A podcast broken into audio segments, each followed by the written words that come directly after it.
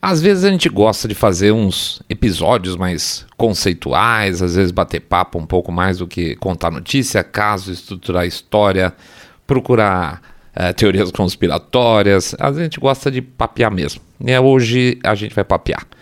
Eu sei que tá rolando história de UFO, eu sei que tá guerra da Ucrânia com muitas novidades. Tem muita coisa, o mundo tá, tá muito maluco como sempre, tá cada vez mais maluco na verdade. Mas azar, azar hoje a gente vai ser mais opinativo, tá? Eu vou puxar esse episódio de hoje em cima de algumas coisas que a gente tem acompanhado e estranhado ultimamente nos perfis de direita, que parecem estar saindo um pouco do trilho às vezes. Mas calma, não tem julgamento aqui não, tá? Deixa eu passar alguns casos com vocês e ver que as opções, que opções na verdade, as plataformas de vídeo e redes sociais estão dando para quem quer falar para um público mais conservador, por exemplo. E aí vocês podem chegar às suas próprias conclusões, tá? Porque o importante é que vocês cheguem às suas próprias conclusões. A gente não gosta de ficar lalalando regra aqui, né?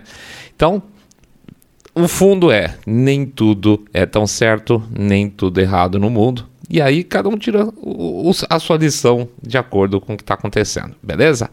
Vamos para frente, vida que segue.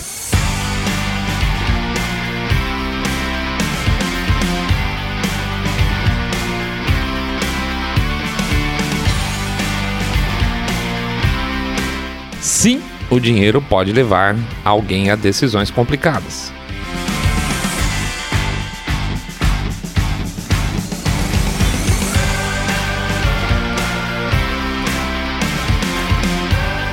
Saindo da bolha. Menos notícia, mais informação para você. Faz algumas semanas aí o ambiente da direita americana, principalmente vamos chamar assim das celebridades digitais, entrou em conflito. É, são duas peças aí que são importantes dentro desse universo que acabaram aí se colidindo um pouco. Por um lado, o Steve Crowder, que tem o, o programa lá dele, Lauder Crowder, que é um, é um comediante, ele é canadense, ele tem o Mug Club deles lá, onde as pessoas fazem doações.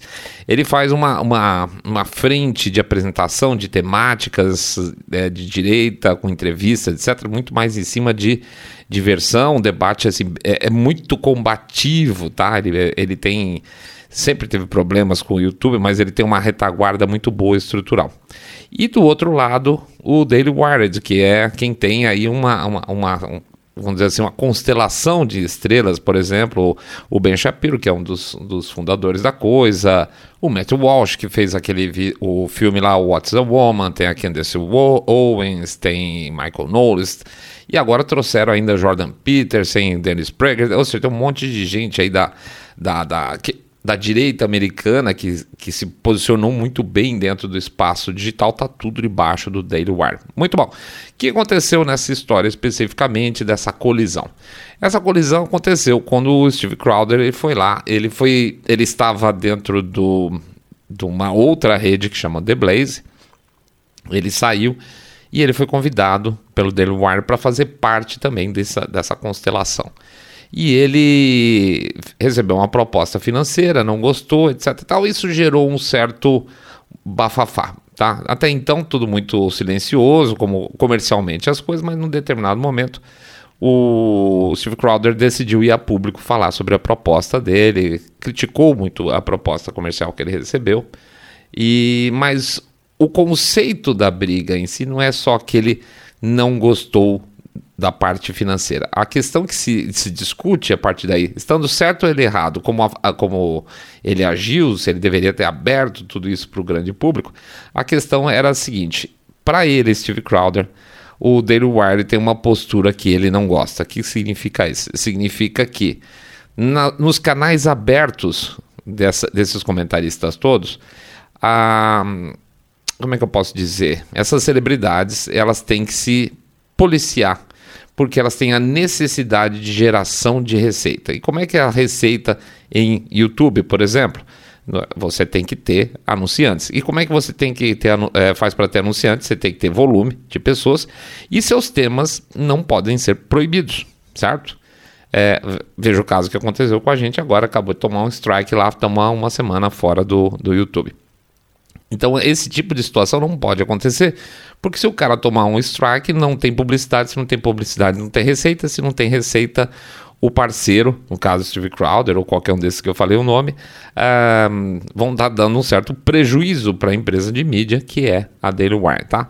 Então a, a, briga que ele teve no final foi dizer o seguinte: olha, você você está fazendo o jogo das plataformas.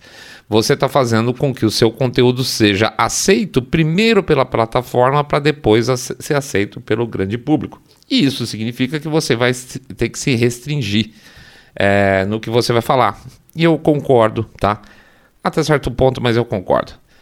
A contrapartida, no caso do Daily Wire, ele, ele deixava claro o seguinte: não, não, não, veja bem, você não tem que se restringir, você tem que se restringir naquilo que é público. Mas quando você paga o Daily Wire, você é assinante do Daily Wire, você passa a ter acesso a vídeos exclusivos que aí não tem censura. Então isso significa, num certo sentido, que só quem pode acessar e pagar a plataforma vai ter um conteúdo verdadeiro, tá? Tô super comprimindo a história toda, por favor. É, isso aí seria então uma questão a ser levantada, pelo caso do, do Steve Crowder, que está fazendo uma proposta de fazer a própria rede dele, baseado em conteúdo livre, sabendo inclusive que eh, o YouTube não vai poder ser a principal plataforma deles de receita, porque ele vai ser sempre suspenso. Tá, é, inclusive hoje ele é desmonetizado. Não dá nem para contar com o YouTube para esse tipo de coisa. Então a pergunta que fica no final é: será que o tal do Steve Crowder deveria ter gerado uma briga entre dois, dois, vamos, duas celebridades direitas, sendo que o momento é sempre, a gente sempre fala, poxa, não fica brigando direita com direita tal. Será que ele deveria ter feito isso? Talvez, tá? Talvez para abrir os olhos das pessoas de que até pessoas muito confiáveis podem estar tá tendo que buscar fórmulas alternativas para continuar viva, mas que isso implica em você nem sempre ser totalmente explícito naquilo que você deveria ser. Beleza? Isso é um modelo de negócio. É um modelo de negócio que é eu só falo a verdade por trás do paywall. Aquilo que não pode ser falado é, abertamente nos canais gratuitos, infelizmente vai para trás do paywall. Certo? Vou pegar um segundo caso que aconteceu agora. A gente fez um programa sobre falando da, do Project Veritas, das coisas que eles uh, abriram aí, que eles contaram eles expuseram em relação à Pfizer, que eles conseguiram por meio de é, gravações é, ocultas junto a certas pessoas. Também tem muita briga sobre se isso é lícito ou não é lícito, a forma com que o Project Veritas trabalha. E quando a gente fala o Project Veritas, a gente fala da, da pessoa principal dele, que é o James O'Keefe. Tá? O James O'Keefe é o cara que vai lá está sempre na frente dessa história toda, a exceção quando é o jornalista que tem que arrancar a confissão do, das pessoas. Mas o James O'Keefe é a cara do Project Veritas. Só que acontece o, que, o seguinte. Assim que o James O'Keefe fez a, as revelações relacionadas à taxinha pela Pfizer, é, foi uma série de vídeos, inclusive o último vídeo agora que teve na conversa com o, o, a pessoa com que eles enganaram, dizendo lá que o sujeito estava interessado, aquela coisa, aquele esquema que eles usam, né, de se aproximar das pessoas, esse sujeito falou também que eles estavam cientes de que a taxinha podia. Pro, um dos problemas aí de efeitos colaterais da taxinha é que está tendo problema de. É, nos, na, nos períodos femininos e eventualmente até em gravidez, que é muito grave.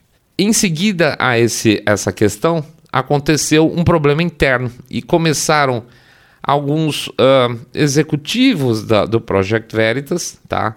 Falar que ele era um chefe abusivo, etc. E tal. Acontece que o Project Veritas, para ser do tamanho que ele é hoje, para conseguir ter a estrutura que ele é, para variar precisa o quê? Dinheiro. Muito bem. E para ter dinheiro ele tem investidores. E esses investidores tem, geraram um board de, de, diretores, e esse board de diretores, por causa das denúncias de que ele seria um chefe um, eh, abusivo, decidiram colocar o James O'Keefe em licença paga. Isso significa provavelmente, em curto, médio prazo, possivelmente, não é certo ainda, que o James O'Keefe não seja mais a cara principal do Project Veritas. E se isso acontecer, acabou o Project Veritas, tá? É a mesma coisa que pensar, sei lá, no 4x4 lá da turma sendo apresentado por quatro cantores de funk carioca. Não vai rolar o negócio, tá? Então, o Project Veritas, a cara é o James O'Keefe. Tirar o James O'Keefe significa tirar a alma do canal ou do programa, beleza?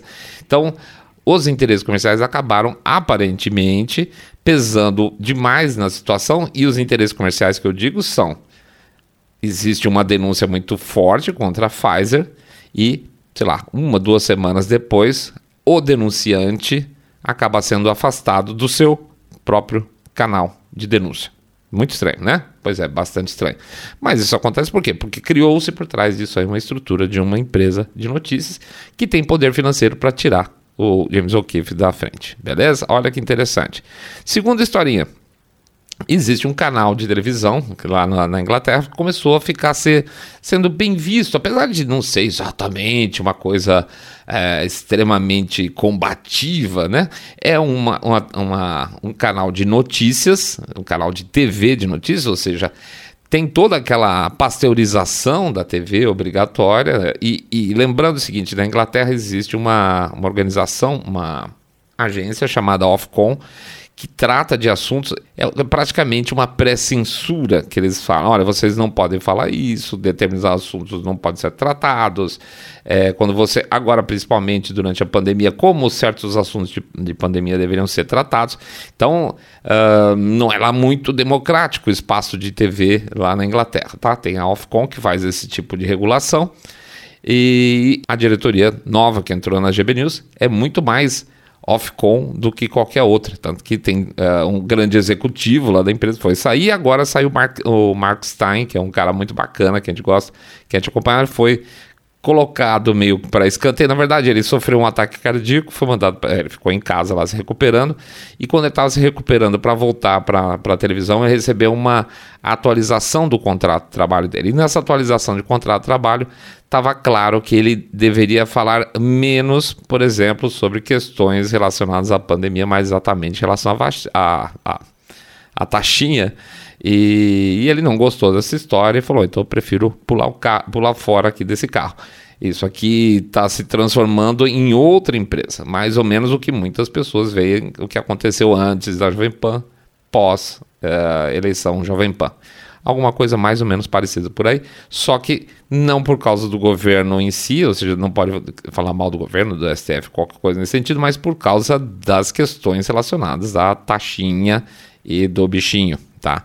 Ele acha que isso não é justo, forte ele, meus parabéns. Então, de novo, nós estamos falando de questões financeiras que fazem com que, num determinado momento, você tenha menos liberdade de expressão. Hum? Por que, que eu conto esses casos aqui especificamente? Por algumas razões. Primeiro, para vocês entenderem que, em parte, o saindo da bolha cresce a passos de tartaruga, e ele cresce realmente a passos de tartaruga, está sempre crescendo, mas é devagarzinho. Por quê? Porque ele tem, um, um conteúdo de nicho, né? A gente não fala praticamente, gente falou durante um trechinho muito curto de política nacional, mas é um conteúdo nichado. Falar lá de fora não é exatamente um interesse generalizado. Segundo, porque ele fala coisas que não deve, vamos chamar assim, que não, que não se gosta por aí afora, e por isso ele é escondido das plataformas. E por quê? Porque nós somos anônimos. Né? É isso, tem um peso e a gente tem que ter consciência disso, porque não adianta eu ficar xingando, etc e tal, e, e lembrar que do outro lado tem pessoas que não vão confiar eventualmente num programa ou num, numa, numa mídia que não tem uma cara para ser olhada, um nome, né? Isso é aceitável na mídia tradicional. Quando você fala, por exemplo, que você assiste a Record, você não sabe quem é o diretor, você não imagina que é o diretor de é, redação, quem que é o diretor de jornalismo, você não sabe quem que é o vice-presidente, você não sabe quem é ninguém. Você vê a cara de um jornalista ali na frente. Mas a cabeça você não sabe quem é, você não, não lembra, pelo menos no, no tempo todo. Então, é, essa, essa ocultação, é, por causa da grande estrutura, é aceitável na mídia tradicional. Mas isso não é muito bem aceito na mídia digital. Né? Então, assim, precisa ter uma cara. Já que é só a empresa de um só, porque você não põe a sua cara, seu palhaço. Então, quanto a isso, talvez a gente tenha que ter algumas novidades ainda, provavelmente até no primeiro semestre. Aí o que acontece? Além de não crescer, por essas razões que eu falei, você não tem faturamento que permita grandes voos. Não vai ter patrocinador, vai ter menos ouvintes. E se você tem menos ouvintes, é claro, vai significar que os ouvintes, ainda que no nosso caso é, seja a proporção que existe entre doadores e o número de ouvintes é fantástica aqui no Saindo da Bolha, tá? Proporcionalmente se contribui mais que a média aqui para o Saindo da Bolha, mas é evidente que nós vamos ser sempre pobrinho porque a gente tem poucos ouvintes, né? a gente não tem 200 mil, 300 mil, não tem nada disso, tá? É, então, por muito tempo a gente não vai conseguir ampliar nossa estrutura para ter mais programas. A gente sempre fala isso, ah, eu queria fazer um programa por dia, ah, eu queria fazer mais vídeo, mas não tem. Então, essa, a, a chance da gente ampliar a estrutura é muito menor, ter menos programas e vídeos que a gente gostaria no curto, médio prazo, pelo menos. Paciência, mas é uma escolha que a gente fez até hoje. Mas isso nos leva ao segundo ponto, e eu quero resgatar aqui a questão da briga do, do Steve Crowder com o Daily Wire. É um pedido de atenção para vocês, na verdade. Reparem nos grandes canais que vocês seguem de direita.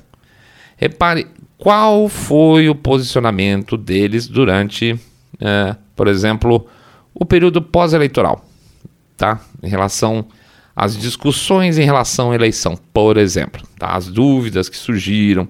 Reparem se esses canais grandes, onde tem muitos seguidores, se eles falaram sobre isso. Falaram com que tonalidade? Reparem se eles têm falado sobre o bichinho sobre essa fase que você tem um acidente de morte muito grande, que está gerando certas desconfianças. Se eles falaram do bichinho, se eles falam da taxinha, se eles falam dos efeitos que eles provocam, se eles trazem dados a respeito, se eles questionam, se eles se colocam como linha de frente ao combate às tentativas de implantação de medidas autoritárias, como por exemplo lockdown, máscara, obrigatoriedade, ou se isso tudo é assunto secundário, tá? Repara o quanto esses canais se sentem ou não à vontade para criticar a Ucrânia na guerra, uma guerra que tem dois lados podres. Eu não estou falando de torcer para um lado para o outro, vocês sabem muito bem disso. Eu estou falando se eles se sentem à vontade mesmo, mesmo que apoiem a Ucrânia, tá? Se eles sentem à vontade de criticar quando há um erro, ou criticar o aí não tem dúvida o abuso financeiro que está sendo feito junto aos contribuintes norte-americanos com envio aí de dezenas de bilhões de dólares para lá a fundo perdido. Vocês acham isso normal? Ou se eles nem mencionam? Será que esses caras nunca desconfiaram de uma certa sabotagem no Nord Stream 2, lá no, no pipeline, lá no gasoduto, como uma possível obra americana? Se se esses grandes canais não se posicionam sobre nenhum desses temas, dessas condições que eu falei para trás, eu diria que é um sinal de alerta. E veja, eu não estou colocando nenhum rosca, zero juízo de valor aqui ainda, tá? Pode ser que eu venha pôr. Você pode muito bem ter excelentes canais de direita que passem batido nesses temas que eu falei e abordem outros temas com excelência e que sejam confiáveis. Mas é claro que se trata aqui de uma restrição autoimposta, tá? Por isso que estou falando, não há juízo de valor, mas há uma restrição autoimposta. Não é possível que esses grandes temas não sejam importantes num canal de direito que trata de temas gerais. Falar desses temas significa o quê? Significa ser escondido. É, não tomar strike se você não falar sobre isso. E, portanto, ter a chance de manter um bom faturamento. Eles estão errados em lutar por esse faturamento? Não, não diria que não. Nem todo soldado tem que pular em cima da granada, porque se todo mundo fizer isso, não tem soldado para defender o território, tá? É, tem, tem soldado que fica atrás da. fica dentro da casa mata, tem soldado que pula em cima da, gra, da granada e vai tomar tiro no peito. É, talvez alguns deles façam esse papel por trás de um paywall, tá? Ah, eu só falo aquilo que é complicado por trás de um paywall, que é de fato uma maneira de se manter independente e poder manter o seu faturamento. Mas se o canal vive de publicidade, seja ela própria ou anúncios Google, YouTube, etc. E não fala de nenhum tema polêmico, nenhum tema sensível, é provável, de novo, provável que eles estejam defendendo os seus negócios e deixando a responsabilidade de tocar os temas sensíveis para os outros. E isso aí, gente, eu já não acho tão bonito, tá?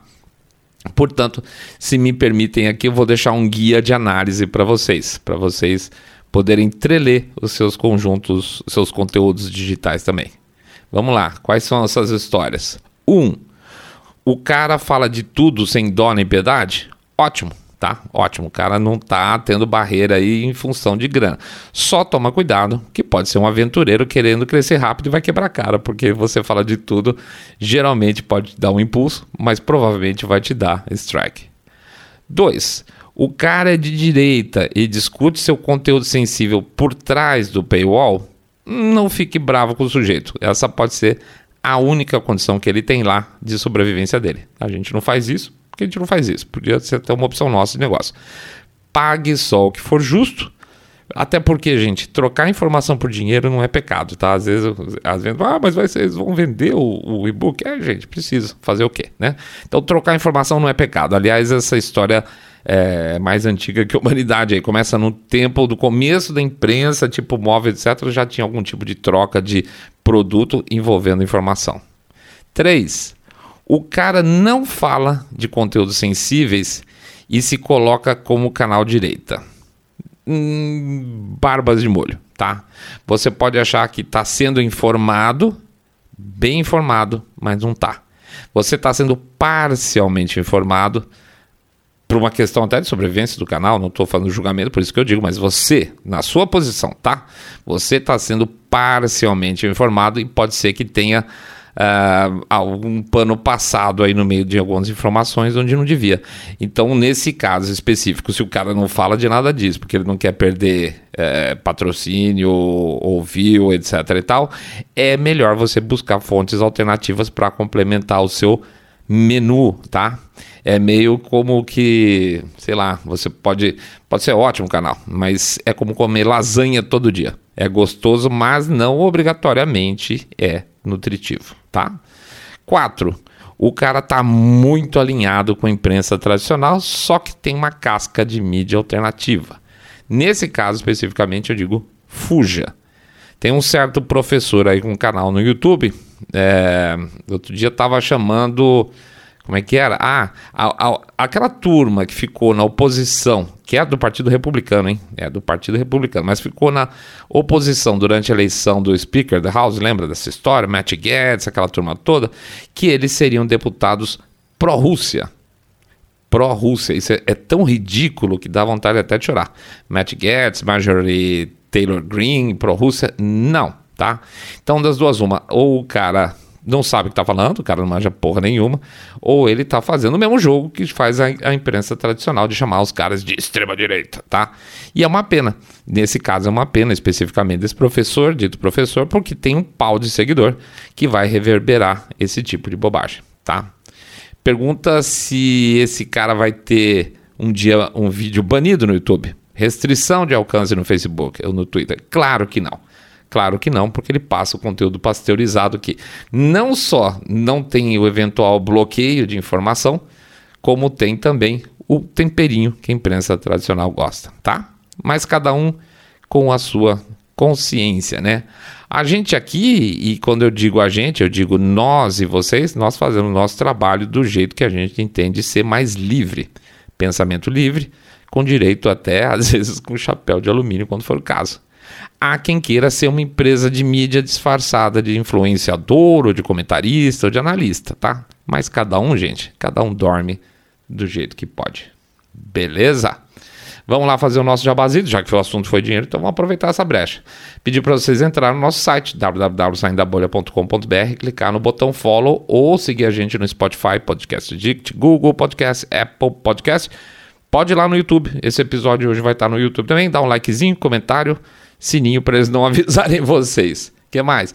Dá o share do episódio, a gente sempre pede, porque eles escondem nós, e fazer o famoso boca a boca sarado, que vocês contam que vocês estão acompanhando um podcast, cabeça direita limpinho, supimpa, que detesta, abomina o politicamente correto e gente que tem medinho. O que mais? A gente pede também para vocês considerarem de coração uma doação para o nosso Pix. Pode ser um, pode ser dois, cinco, dez, dez milhões de reais, pingado não é seco, ou um real por episódio, que ajuda pra caramba, tá? Tem o Apoia-se, que é o endereço lá é apoia.se barra saindo da bolha, apoia.se barra saindo da bolha, e lá vocês podem fazer um planinho lá e fazer uma doação já programada no cartão de crédito também para não esquecer de nós. E finalmente, o pré-lançamento, que está acabando a data de pré-lançamento aí do nosso livro trailer, né? trailer, eu toda vez eu faço isso, gente. O nosso livro Trelendo Teorias Conspiratórias, tá? O endereço do para vocês conhecerem lá o material é teoriaconspiratoria.com.br, teoriaconspiratoria.com.br no singular. Dá uma olhada lá. Gostou? Achou bacana? Tem um monte de opção de 20 e poucos reais até cento e poucos reais para vocês. É, PDF com áudio, sem áudio, um livro, dois livros, tá? Fica à vontade. Tem um monte de coisa lá para vocês analisar. Deu, deu, não deu, não deu. Paciência, tá bom? Grande abraço para todo mundo. Agora nós vamos começar nossa semana de novo para brigar, para ganhar mais espaço e para vencer no final. Grande abraço para todos. Fiquem todos muito, muito, mais super, super bem.